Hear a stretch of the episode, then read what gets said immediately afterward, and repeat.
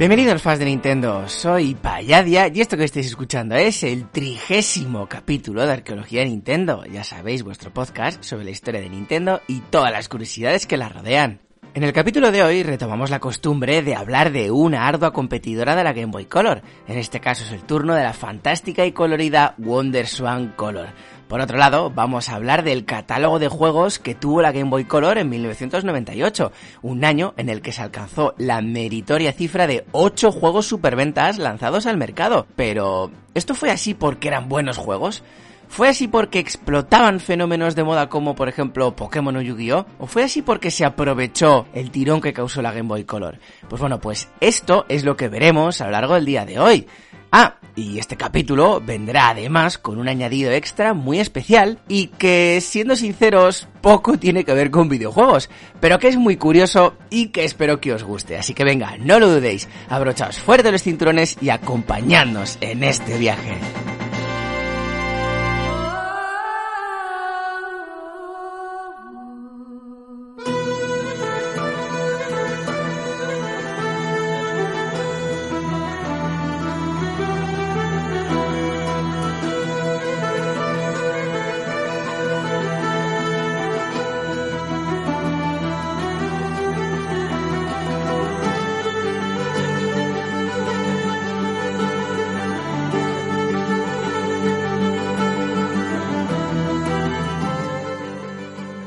Escuchamos The Mountain Song, una de las canciones que compone la gran banda sonora del Heroes of Might and Magic 4, un juego que fue lanzado en el 2002, casi tiene 20 años, y fue lanzado para ordenador. Nunca ha salido para una consola de Nintendo. Es por esto por lo que en este capítulo es la primera vez que vamos a escuchar una banda sonora de un juego que nunca ha visto la luz en una plataforma de Nintendo. Y bueno, hablando ya de nuestra querida Wonderswan Color, en nuestro vigésimo séptimo capítulo hablamos largo y tendido sobre la mítica Wonderswan, esa consola de Bandai que empujó a Nintendo a lanzar de una forma precipitada la Game Boy Color. En ese capítulo también comentamos cómo, con la intención de ponerse a la altura de la exitosa Game Boy Color, pues Bandai hizo lo mismo que ya llevó a cabo SNK con su Neo Geo Pocket en 1999, es decir, sacar una versión a color de su recientemente desarrollada consola portátil monocromática. Precisamente de la Neo Geo Pocket Color hablaremos en nuestro siguiente capítulo. Si la WonderSwan monocromática fue lanzada al mercado el 4 de junio del 99, pues tan solo un año y medio después, el 9 de diciembre del año 2000, Bandai estrenó su flamante WonderSwan Color. La consola era básicamente como su hermana monocromática, pero con una pantalla color y con unas especificaciones un poquito superiores.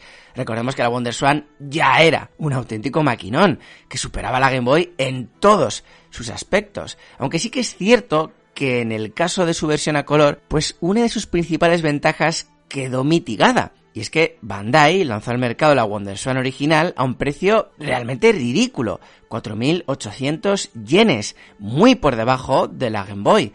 En este caso, esto no iba a ser así, y la WonderSwan Color se estrenó con un precio exactamente igual que el de su más inmediata rival, la Game Boy Color. Este precio, que seguía siendo muy competitivo, era de 6.800 yenes, unos 50 euros a día de hoy. Debido a la pantalla, la autonomía de la consola también disminuyó, pero seguía siendo muy superior a la Game Boy Color en este aspecto. Y sobre todo esto, el tema del precio, de por qué la Game Boy Color y la WonderSwan Color valían lo mismo, bueno, pues hay una anécdota muy curiosa, pero que veremos en el capítulo que viene y que estoy seguro que os va a encantar.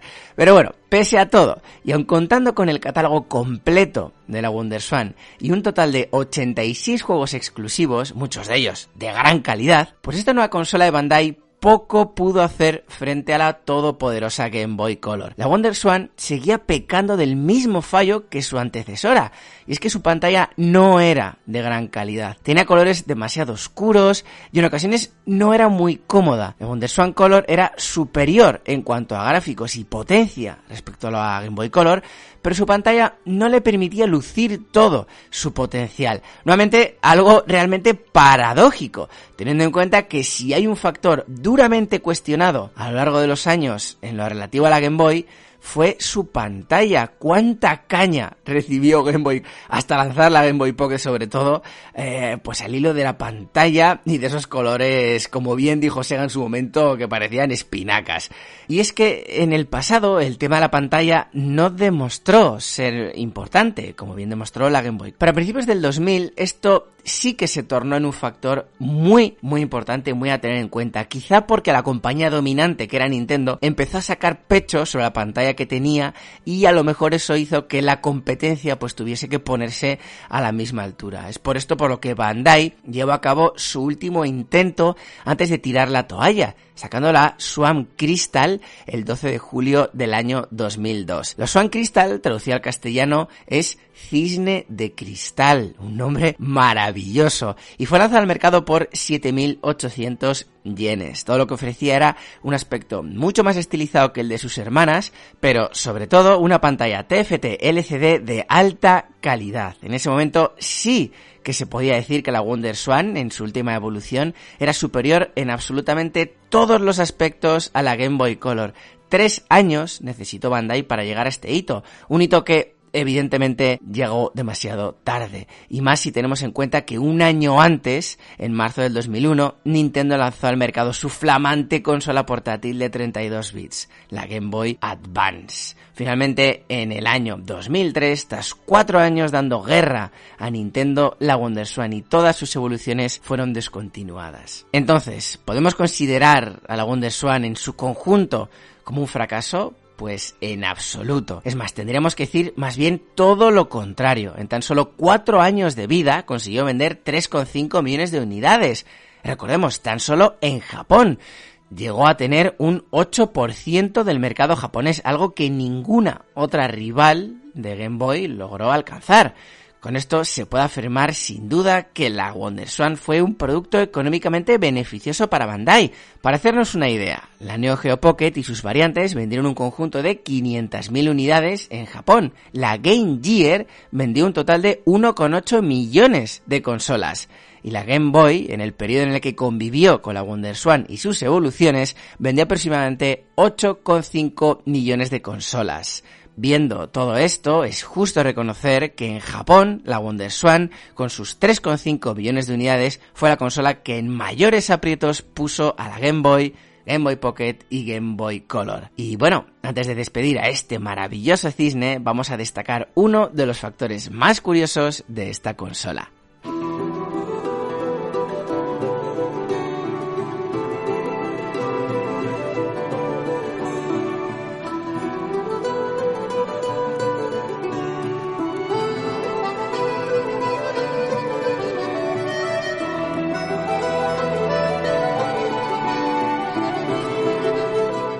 Un factor muy interesante de la WonderSwan y que es eh, realmente divertido es la gran cantidad de accesorios y periféricos que tuvo. Muestra nuevamente del gran éxito que tuvo.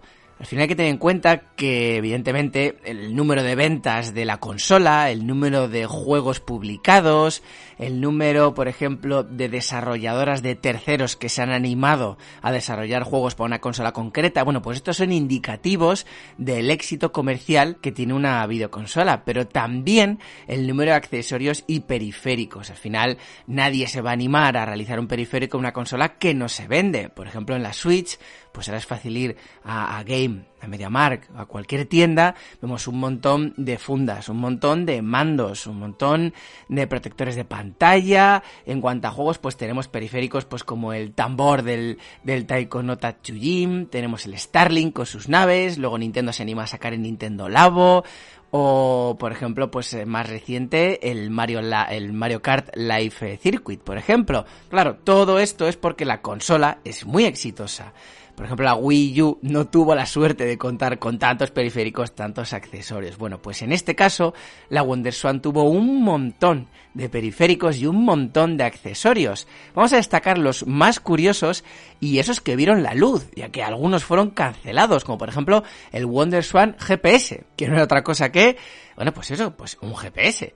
Empezaremos de esta forma, por ejemplo, con el Wonder Wave, un adaptador que se colocaba en el lateral de la consola y permitía comunicarse con otros aparatos mediante infrarrojos.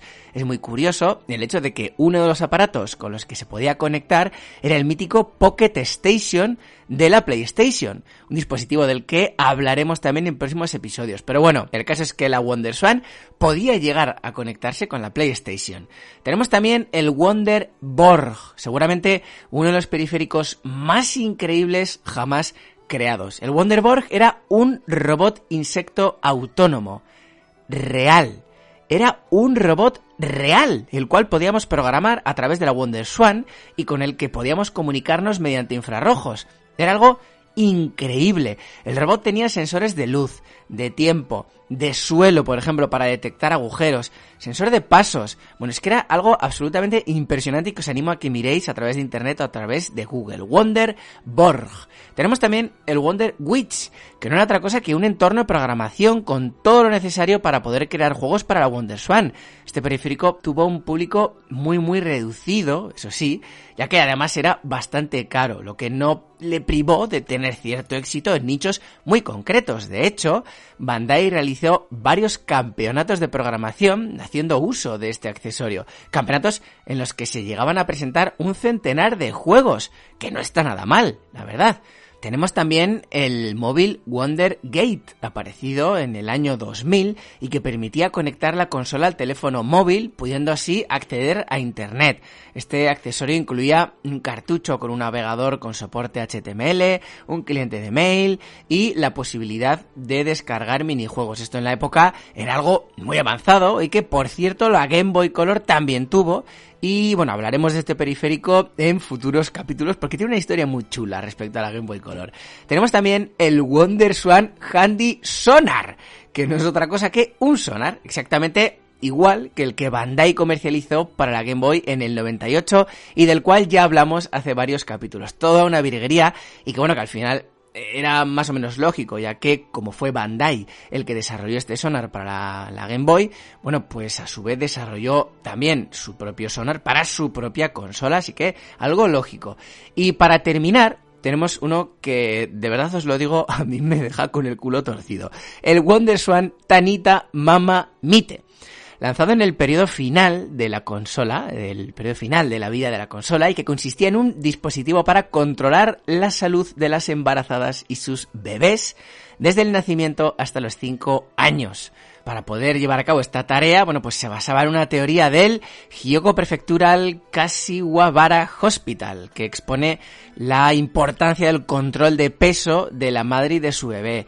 Eh, bueno, de verdad, o sea, este periférico es increíble, es como una báscula, bueno, también os animo a que, a que lo miréis en internet. WonderSwan, Tanita, Mama, Mite. Y bueno, con esto terminamos con la historia de la mítica WonderSwan y sus dos evoluciones. La consola que tiene el mérito de poder mirar a la cara a Nintendo en cuanto a ventas y esa que infundió temor en las oficinas de Hiroshi Yamauchi. Además, la WonderSwan tiene el honor de haber provocado la creación de la Game Boy Color por un lado y la aceleración del lanzamiento de la Game Boy Advance por otro, algo que sin duda ninguna otra consola puede decir.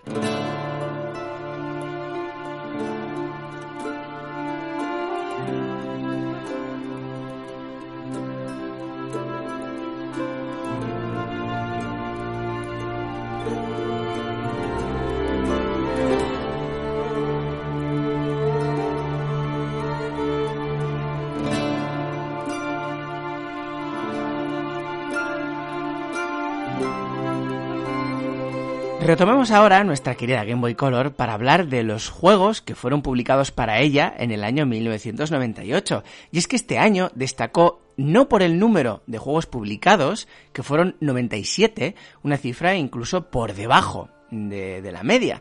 Si por algo destacó este año es por el alto número de superventas, es decir, juegos que superaron el millón de unidades vendidas.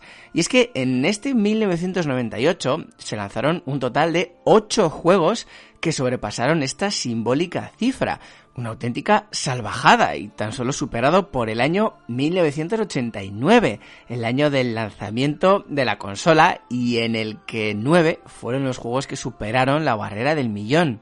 En este sentido, tenemos que hacernos una pregunta. ¿Eran realmente juegos tan buenos? ¿O hubo algún otro factor que impulsó la venta de juegos lanzados ese año? Pues esto es algo muy sencillo de comprobar analizando precisamente estos ocho títulos a los que nos estamos refiriendo. Yo cuando lo vi, mm, a mí me saltó a, la vista todo esto, ¿no? Y, y, dije, bueno, pues yo creo que merece la pena hacer un repaso sobre esto en Arqueología Nintendo, por lo que vamos a analizar estos juegos, porque ya veréis que es algo muy curioso y digno de conocer. El primero de los juegos en orden cronológico de lanzamiento y que superó el millón de copias es uno que estoy seguro de que a muchos y a muchas os va a sorprender, de la misma forma que me sorprendió a mí también. Es el James Bond 007. Este juego que más que un shooter es un juego de aventuras en vista cenital con muchos tintes de action RPG. Es el tercer juego de James Bond para una plataforma de Nintendo y el segundo producido por Nintendo. Con este juego, de hecho, lo que Nintendo intentó fue aprovechar el tremendo éxito tanto comercial como por parte de la crítica que tuvo el GoldenEye 64 y lo consiguió. El James Bond 007 de Game Boy fue publicado cinco meses después del GoldenEye y en este aspecto tiene una curiosidad, y es que es uno de esos juegos contados que primero ve la luz en Europa. Salió el 29 de enero en Europa, 15 días después en Norteamérica y nunca vio la luz en Japón. Algo también curioso, ya que el GoldenEye sí que vio la luz en Japón. De hecho, fue lanzado primero en el país del sol naciente y luego en el resto del mundo. Acerca del James Bond 007 Game Boy, pues la verdad es que poco más se puede decir. Fue desarrollado por Safire, un estudio estadounidense. No tenía absolutamente nada que ver con ninguna película, es decir, no seguía la trama de ningún film, algo que sí hizo GoldenEye y realmente tuvo una recepción bastante tibia por parte de la prensa, no recibiendo puntuaciones por encima del 7 normalmente. Eso sí, una vez publicado tuvo un montón de éxito entre el público, lo que sorprendió incluso a la propia Nintendo. Fue tal el éxito de este juego que tras superar el millón de unidades vendidas, Nintendo lo relanzó dentro de la serie de juegos Player Choice, los típicos Platinum. Tras esta rara avis, tenemos el Tetris DX y el Zelda Link's Awakening DX, que vendieron cerca de 2 millones de unidades cada uno. El primero de ellos, el Tetris DX, no era más que el Tetris, con el mismo aspecto gráfico, pero a color con ciertos añadidos como nuevos modos de juego y también con música nueva, que por cierto, como ya dijimos en pasados capítulos, no tiene Korobeiniki, la mítica canción del Tetris. El otro juego, el Zelda Link's Awakening de X, eh, no es más que una versión a color del mítico Link's Awakening, con el añadido de contar con una mazmorra extra que precisamente explotaba este concepto de los colores. Es evidente que estos juegos se beneficiaron del lanzamiento del éxito que tuvo la Game Boy Color. Fueron juegos que se lanzaron para que los nuevos usuarios de la portátil tuvieran juegos con los que explotar el nuevo universo a color. Como ya hemos ido comentando a lo largo de los capítulos, el precipitado desarrollo de la Game Boy Color hizo que careciese un catálogo de juegos de lanzamiento potente, por lo que Nintendo optó por la reconversión de varios juegos de su catálogo. Una estrategia que a las cifras hay que remitirse, le salió bien. Y ojo, porque yo no estoy diciendo que fueran juegos malos, ¿eh? De hecho, ya sabéis que mi amor por el Link's Awakening es incondicional. Y sin ir más lejos, el precioso remake de Switch de este juego se hizo sobre precisamente la versión de X. Pero es que es imposible eludir la evidencia y ser conscientes de que estos juegos fueron lanzados al mercado con la intención de aprovechar el tirón de la Game Boy Color. El cuarto de los superventas fue el Pokémon amarillo, que vendió 14 millones y medio de unidades, una auténtica bestialidad.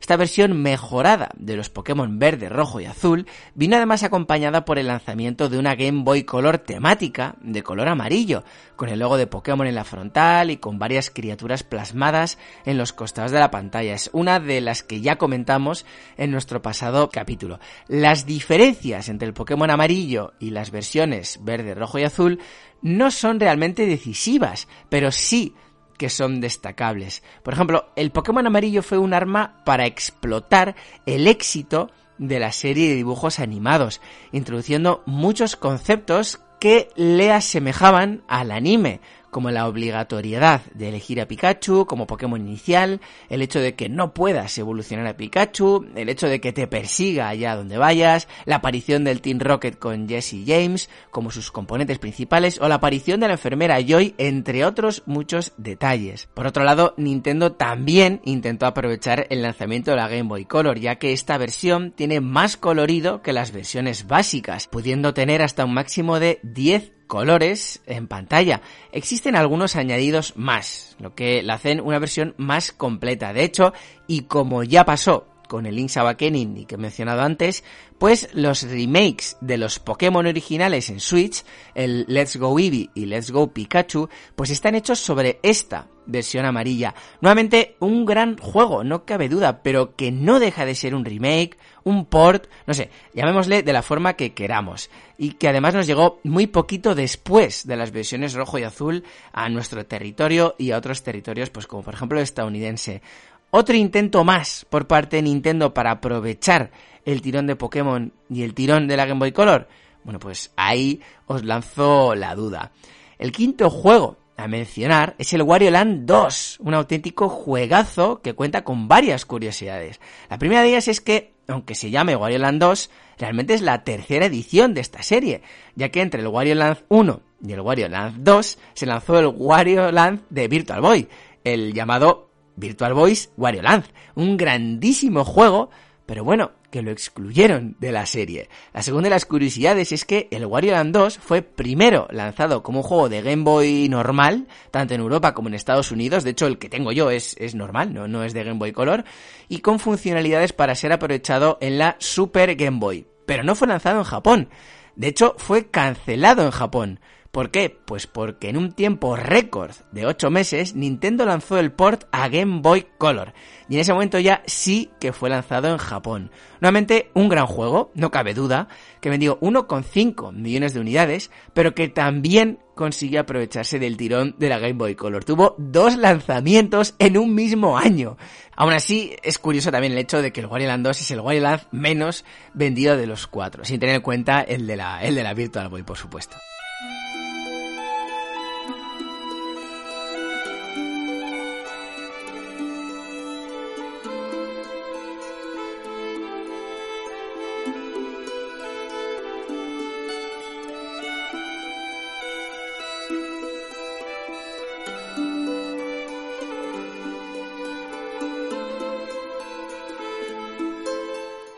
Vayamos ahora con el sexto juego, que viene con muchas anécdotas muy curiosas debajo del brazo.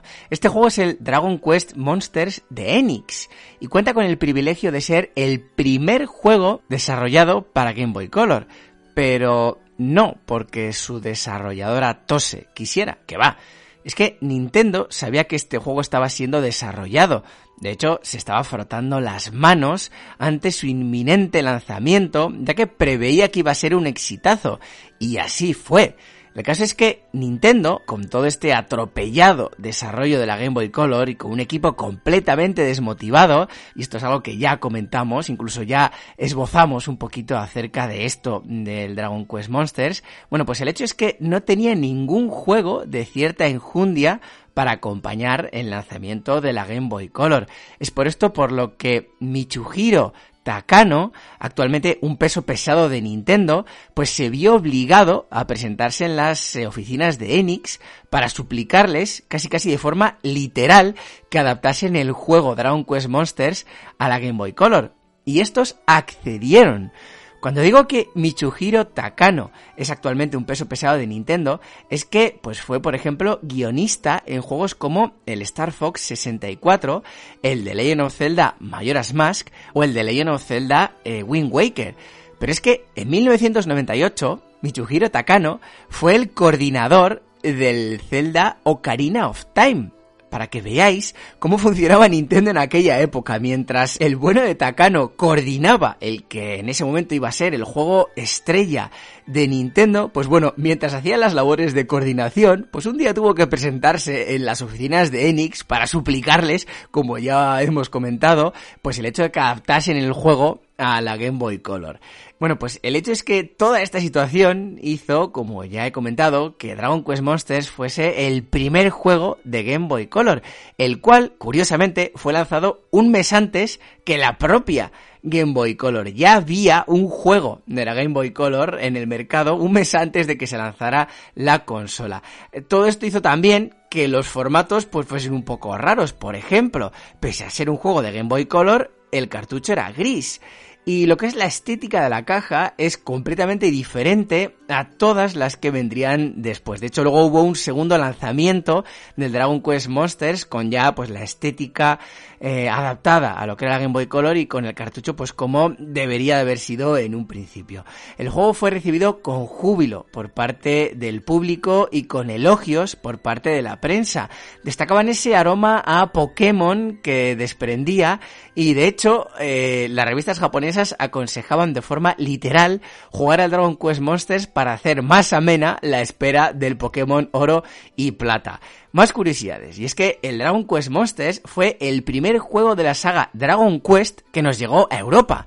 Con todo esto, este juego vendió más de 2,3 millones de unidades y causó un furor tal que en tan solo 3 meses ya había vendido más de 1,25 millones de juegos en Japón. Y vamos a terminar este repaso tan curioso con los dos últimos superventas publicados en 1998 el Yu-Gi-Oh! Duel Monsters y el Pokémon Trading Card Game. Nuevamente dos juegos que supieron capitalizar a la perfección el éxito que estas dos franquicias estaban teniendo en otro contexto que no era el de los videojuegos. Por un lado, Yu-Gi-Oh! Es en origen un manga nacido el 30 de octubre de 1996, mientras que a mediados del 98 pues dio el salto a las pequeñas pantallas en formato de anime. Como toda franquicia exitosa, pues se empezaron a sacar muchos productos derivados, siendo el juego de cartas coleccionables el más exitoso. De hecho, en agosto del 96 se organizó un torneo de cartas en Tokio en el que participaron 55.000 jugadores, casi nada. Konami supo ver perfectamente el potencial de esta franquicia y en diciembre del 98 lanzó el primero de los juegos de Yu-Gi-Oh para Game Boy, el Duel Monster, que vendió más de un millón y medio de unidades, convirtiéndose en un exitazo instantáneo. De hecho, Konami lanzó varios juegos más de Yu-Gi-Oh, de los cuales dos superaron nuevamente el millón de juegos vendidos, el Yu-Gi-Oh Duel Monster 2 y el Yu-Gi-Oh Duel Monster 4 que fue el más exitoso con dos millones y medio de cartuchos despachados. Vamos, que Konami encontró en Yu-Gi-Oh una gallina de los huevos de oro. El segundo de los juegos de cartas fue el Pokémon Trading Card Game, que salió también en diciembre del 98, de hecho solamente dos días después del lanzamiento del Yu-Gi-Oh y vendió 3,75 millones de juegos. El juego de cartas de Pokémon tuvo muchísimo éxito en Japón y a día de hoy también lo tiene. Por cierto, se lanzó antes el juego de cartas eh, físico que la serie de dibujos animados, algo muy curioso, y es que Game Freak admitió que el juego de cartas estaba planificado antes incluso que el videojuego se lanzase al mercado.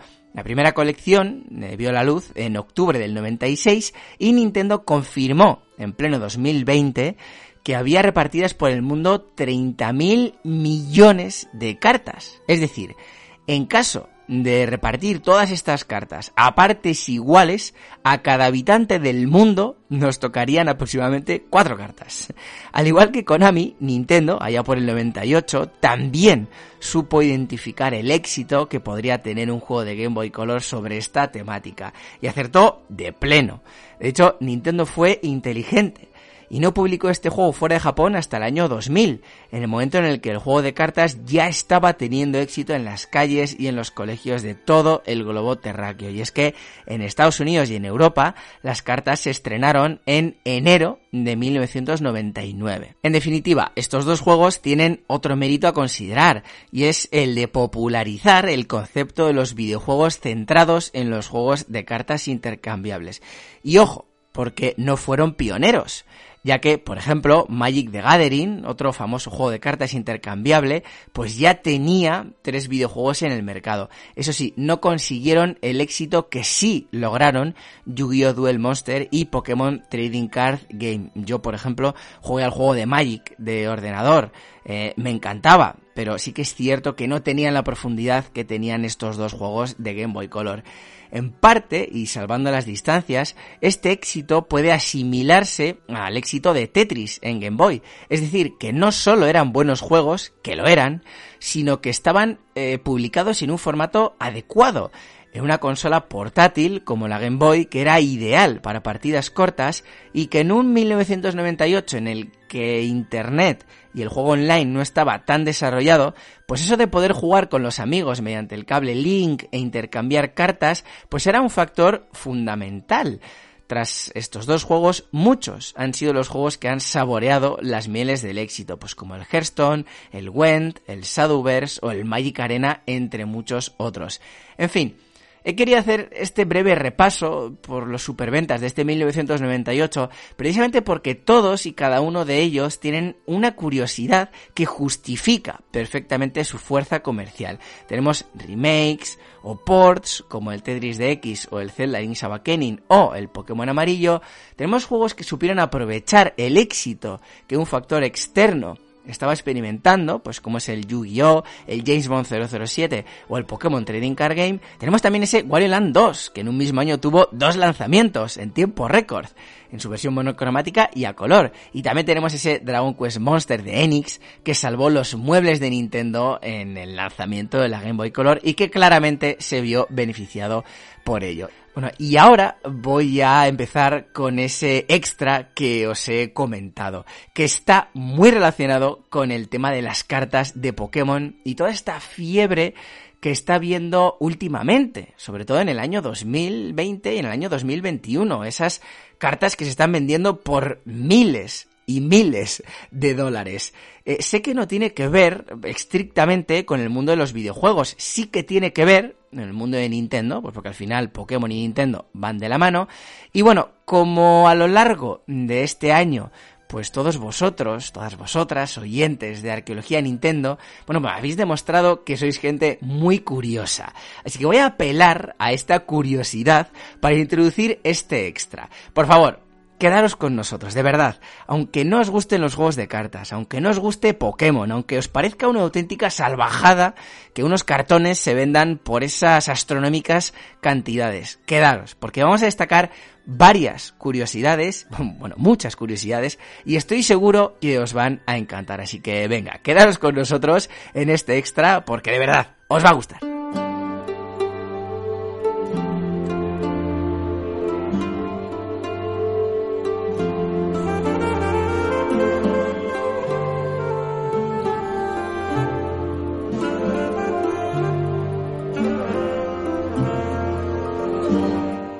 Como ya he dicho antes, el juego de cartas de Pokémon nació en 1996 y no fue hasta enero del 99 cuando llegó al continente americano y al continente europeo.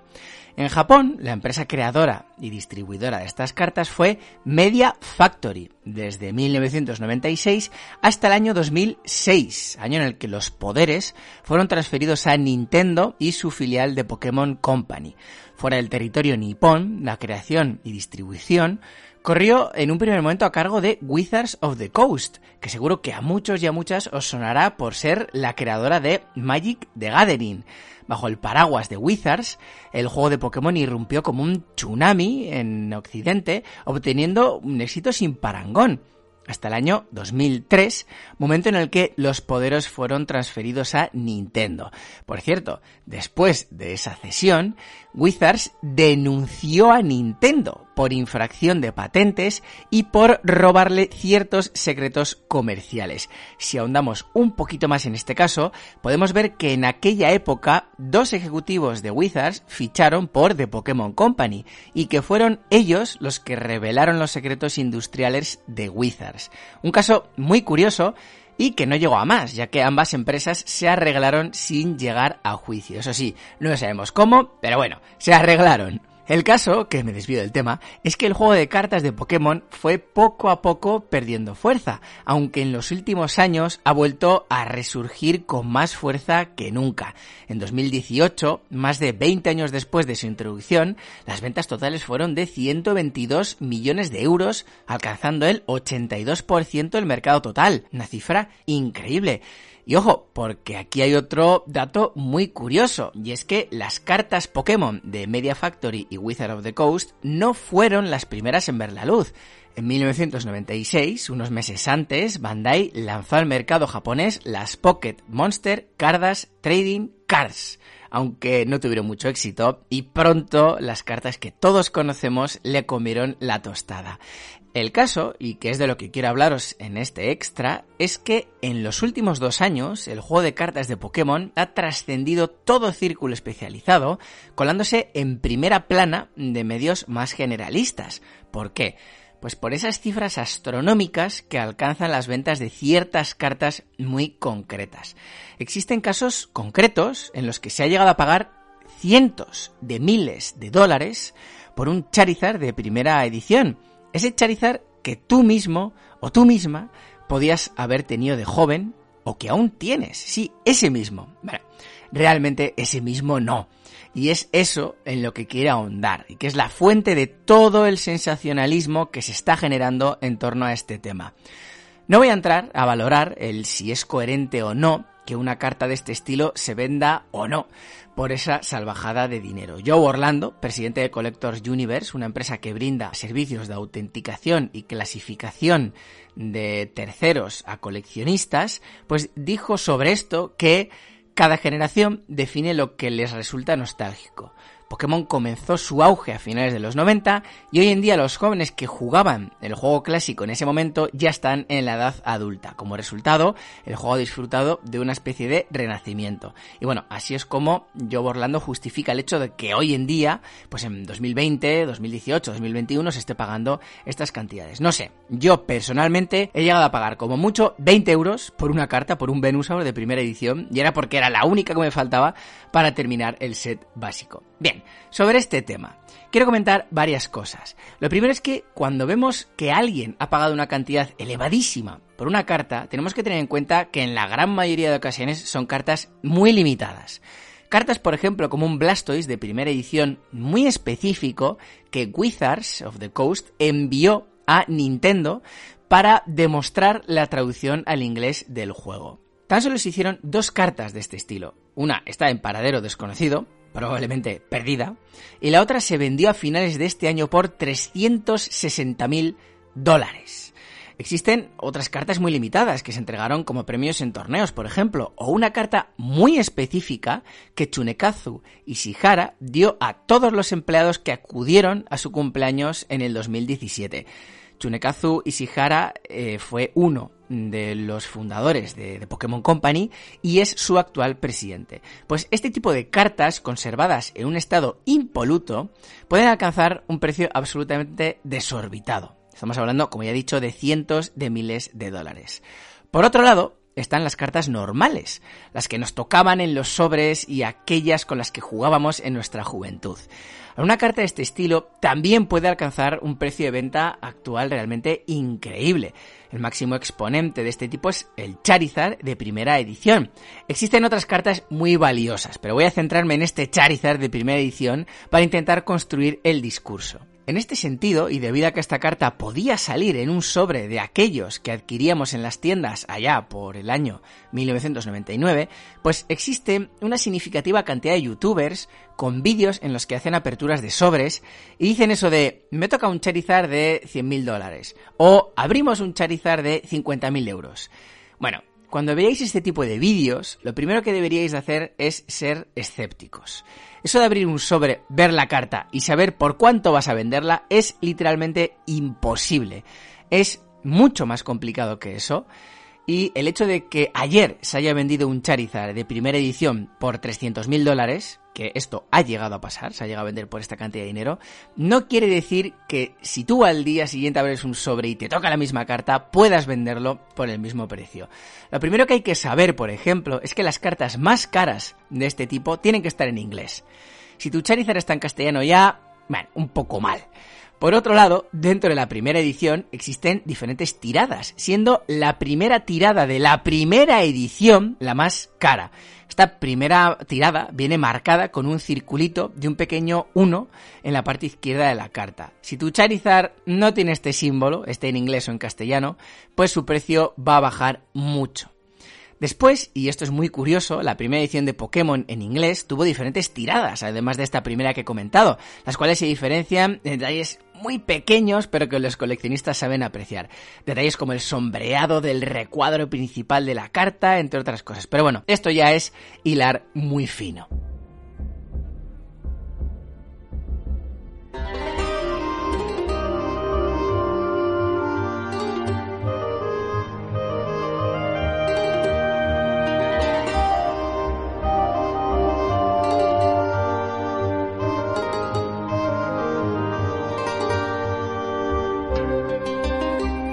Por otro lado, la carta tiene que estar en un estado impoluto. Y cuando digo impoluto es absolutamente impoluto.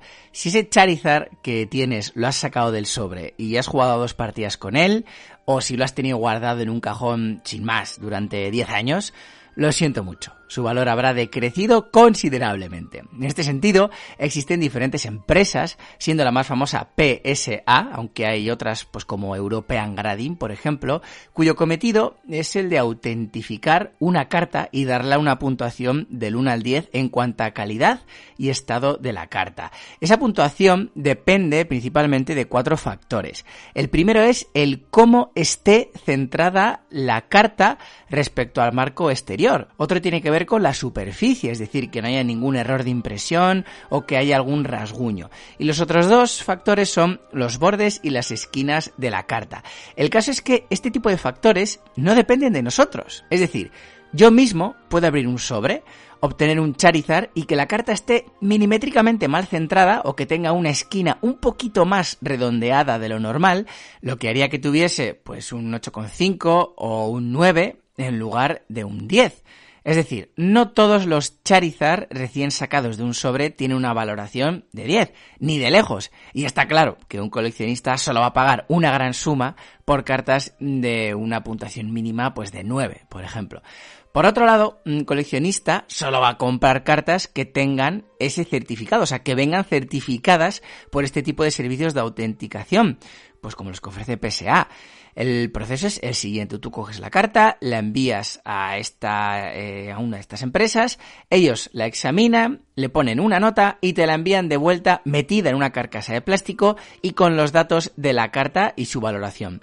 Ojo, porque en este sentido, en esto de mandar las cartas, ya sea para ser certificadas o para el usuario final, también existen casos muy curiosos o dramáticos, depende cómo se mire o quién los valore, como el que saltó a la prensa en julio del 2019, en el que un coleccionista compró una carta muy rara y limitada que se entregó como premio en un torneo japonés. El caso es que el coleccionista compró la carta por 60.000 dólares y la carta simplemente desapareció.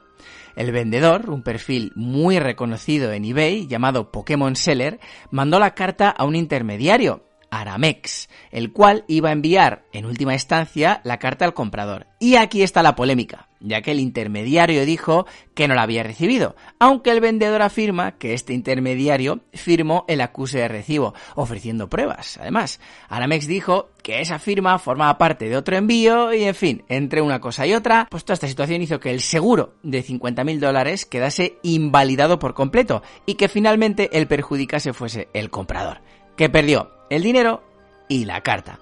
Otro caso aún más curioso es el que aconteció en octubre del año 2020, o sea, hace escasos 10 meses, en el que a un youtuber estadounidense, Leon Hart, le tocó un Charizard de primera edición en un sobre y lo mandó por correo a PSA para su valoración. El caso es que este Charizard se perdió. Nunca llegó hasta la empresa de verificación. El propietario, por supuesto, la dio por perdida, hasta que apareció de repente cinco meses después. Leonhardt recibió un mail de PSA diciéndole que la carta había llegado a la empresa. Y es más, Leonhardt estimó erróneamente, como suele ser el caso, que la carta tenía un valor aproximado de 55 mil dólares. Pues bien, la carta, después de la calificación, demostró tener un valor mucho más alto. Increíble. Bueno, volvamos al tema de las calificaciones, porque la diferencia entre un Charizard de 10 y uno de 9 u 8,5 puede llegar a ser prácticamente inapreciable para personas pues, que no tengan una amplia experiencia. Un milímetro de diferencia en un encuadre o un borde con un pequeño desperfecto es suficiente para bajar la puntuación, porque esta escala además es muy exigente. Para haceros una idea, una carta en un estado excelente recibe un 5. Un estado de 9, por ejemplo, es lo siguiente. Os lo leo. Los atributos de una carta Mint 9 incluyen un centrado 60-40 o mejor, enfoque, cuidado y las cuatro esquinas afiladas. Una pequeña imperfección puede existir al ser examinada detenidamente. Un pequeño defecto puede existir incluyendo no solamente un ligero rasguño en una esquina, una pequeña rotura en el brillo o un arañazo en la superficie, una pequeña línea de impresión o una pequeña línea refractaria, un pequeño desenfoque o una imperfección en el color o una pequeña mancha de impresión. O sea, ya veis que son descripciones súper, súper detalladas. Y claro, cuando dicen una pequeña imperfección es una pequeña. Es decir, una y pequeña. Si tiene una y grande o dos pequeñas, pues la calificación baja bastante. Bueno, esto es un mundo, como, como podéis estar comprobando. Y para terminar, hablemos de los precios. Por ejemplo, un Blastoise de primera edición y primera tirada, pues tan solo se conocen 98 en un estado PSA de 10 con un precio de venta aproximado de 30.000 dólares. Se conocen un total de 507 con una nota de 9, con un precio aproximado de 7.450 dólares. Ya veis que un mínimo desperfecto en la carta y su valor se reduce de manera radical.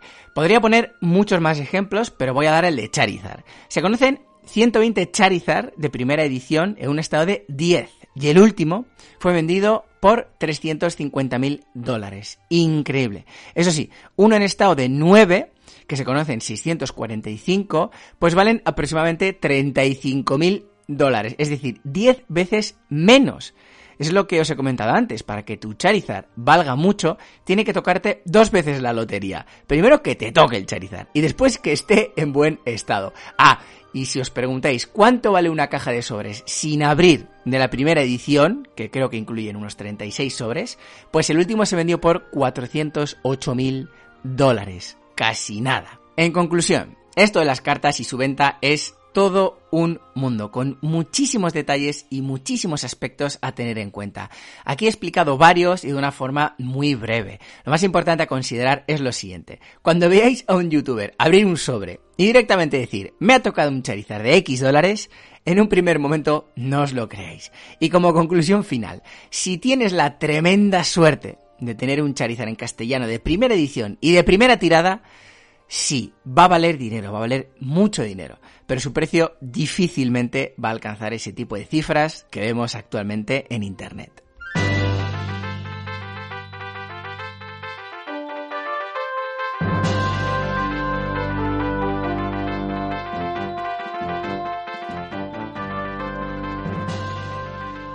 El capítulo de hoy ha tenido de todo. Primero hemos hablado de una gran competidora de la Game Boy, la Wonder Swan Color, para dar paso después a ese tan especial catálogo de juegos bestseller que tuvo la Game Boy Color en 1998. Evidentemente se publicaron muchos más juegos, pero este conjunto descrito creo que es bastante representativo de la estrategia que tomó Nintendo en aquel remoto 1998.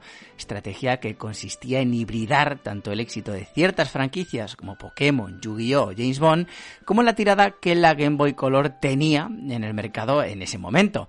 Finalmente, hemos hablado un rato sobre toda esta locura que se está despertando recientemente alrededor del juego de cartas intercambiables de Pokémon y el coleccionismo, un factor que se ha visto acrecentado por la visibilidad que le han dado especialmente los youtubers en los últimos años. Con todo esto, dejamos atrás el año 1998 en el contexto de la Game Boy Color. El capítulo que viene también vendrá cargadito de curiosidades y es que hablaremos de otra mítica competidora de la Game Boy Color, la Neo Geo Pocket Color. Continuaremos de esta forma con esa historia que comenzamos hace dos capítulos sobre esta consola y sobre SNK. Hablaremos también de ciertos factores y maniobras muy curiosas que lleva a cabo Nintendo en el año 1999 y que nuevamente despiden un aroma muy embriagador a guerra anti-WonderSwan. Ah, y hablaremos también de un periférico de la Game Boy Color 1 muy extraño a la par que realmente curioso e interesante. En fin, de todo esto hablaremos en nuestro siguiente capítulo que, hacedme caso, no os lo podéis perder. Además, estamos afrontando ya la recta final eh, sobre la Game Boy, sobre la primera familia de Game Boys, antes de avanzar a, valga la redundancia, Game Boy Advance. Nos quedan tres capítulos más o menos en los que seguiremos hablando de la Game Boy. Luego hablaremos de la Game Boy Advance unos cuantos capítulos y ya se empieza a atisbar en el futuro la Super Nintendo. Así que venga, os espera todos y a todas en 15 días en Arqueología Nintendo. Muchísimas gracias por estar ahí y lo dicho, nos vemos.